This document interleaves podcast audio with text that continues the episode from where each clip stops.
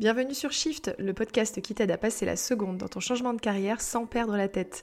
Je suis Lauriane, coach carrière et reconversion professionnelle. Si tu cherches à changer de carrière ou à trouver ta passion, je t'invite à découvrir mon programme North Star qui t'aidera à identifier tes talents, tes forces et tes besoins pour définir ta prochaine aventure professionnelle.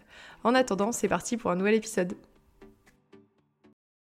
Est-ce que tu te rappelles les rendez-vous chez la conseillère d'orientation au collège ou au lycée où elle te demandait ce que tu voulais faire dans la vie et que tu n'en avais aucune idée et se créait en toi une montée d'angoisse comme si tu jouais ta vie sur la réponse?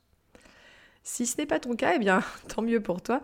Si c'est le cas, bienvenue dans cet épisode. Je suis moi-même pleinement concernée. C'était une galère sans nom ces types de rendez-vous. Quand tu es curieux, polyvalent, que tu as plein d'idées, plein de centres d'intérêt différents qui n'ont pas forcément de lien entre eux, quand tu as toujours envie de réaliser des nouveaux projets à tel point que tu ne sais pas par quoi commencer, ou quand au contraire tu n'arrives pas à mettre le doigt sur ce que tu aimes et du coup tu n'avances pas, ça peut être difficile à gérer. Avant toute chose, définissons ce qu'est un multipassionné et en quoi il est différent d'une personne euh, éternellement insatisfaite par exemple.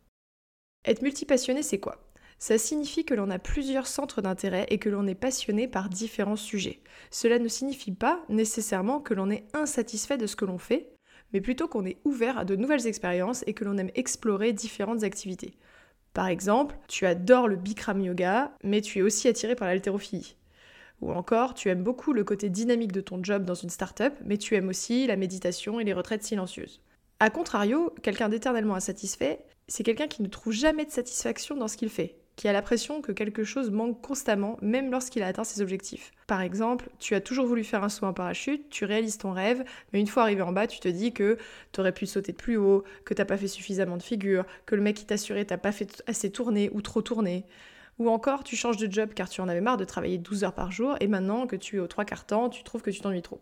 Il est important de faire la distinction entre les deux états. Être multipassionné, ça peut être une vraie force. Ça te permet d'explorer différentes opportunités et de découvrir de nouveaux talents. Par contre, être un éternel insatisfait, ça peut t'empêcher de profiter pleinement de tes expériences et de réussir dans tes projets. Maintenant qu'on a clarifié ces points, on va faire un zoom sur le multipassionné. Quels sont les freins qu'on rencontre lorsqu'on est quelqu'un de multipassionné et comment les gérer? Premier frein, c'est je connais plein de trucs mais je ne maîtrise rien. Dans le monde du travail, on peut avoir l'impression que c'est mauvais d'être multipassionné, tout simplement parce que l'opposé d'un multipassionné, c'est un expert. Et lorsque tu es expert, tu maîtrises toutes les facettes d'un seul sujet. C'est un atout hyper utile, parce qu'on peut s'appuyer sur un expert pour résoudre tous les problèmes qu'on rencontre sur un sujet précis. Et c'est aussi grâce à l'expert qu'on est formé rapidement et efficacement. En tant que multipassionné, tes forces sont juste différentes, et c'est sur celles-ci qu'il te faut appuyer.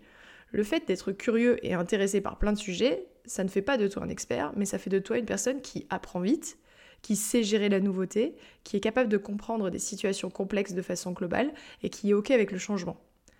Il te faut donc un environnement de travail relativement large pour que tu puisses explorer différents sujets. Le deuxième frein, c'est j'ai du mal à prendre des décisions. Comme le dit l'adage, choisir, c'est renoncer. Et du coup, quand on est intéressé par plein de choses, c'est hyper compliqué de prendre des décisions. Le multipassionné a donc une forte tendance à la procrastination et à l'immobilisme. Alors comment gérer cela?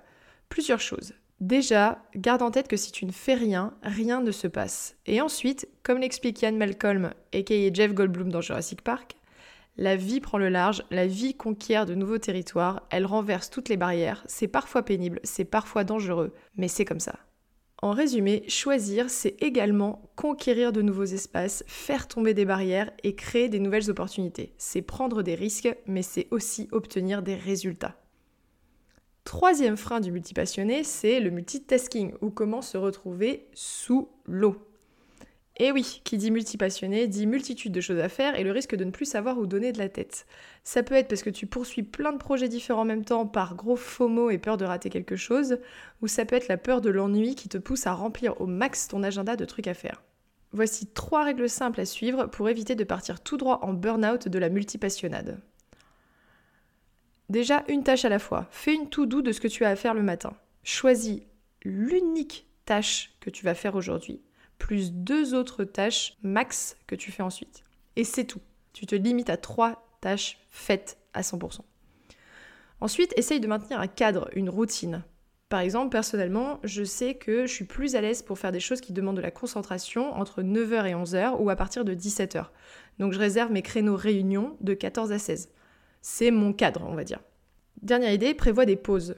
Parce que ne rien faire, c'est ça qui booste ta créativité. Donc réserve-toi des plages horaires, un jour par semaine, une heure par semaine, où tu ne t'imposes rien. Zéro tout doux, zéro action à faire, zéro oh là là, il faut que j'aille à tel endroit. Tu laisses mettre ton cerveau sur pause. Voilà, on a fait le point sur ces trois freins principaux d'un multipassionné. Être multipassionné, ça peut vraiment être une force, mais ça peut aussi poser des défis en matière de prise de décision et de gestion des tâches. On a identifié les principaux freins que tu rencontres si dans ce cas, ainsi que les solutions pour les surmonter, notamment en te concentrant sur tes forces et en évitant le multitasking. Mais en fin de compte, être multipassionné, c'est juste une énorme porte ouverte vers un tas d'opportunités et de talents et potentiellement un tas de voies professionnelles différentes. C'est tout pour aujourd'hui, j'espère que l'épisode t'a plu, merci beaucoup de m'avoir écouté. Si tu as des questions, n'hésite pas à me contacter en MP sur mon Insta Coaching ou via mon site internet et on se retrouve la semaine prochaine. Passe une belle journée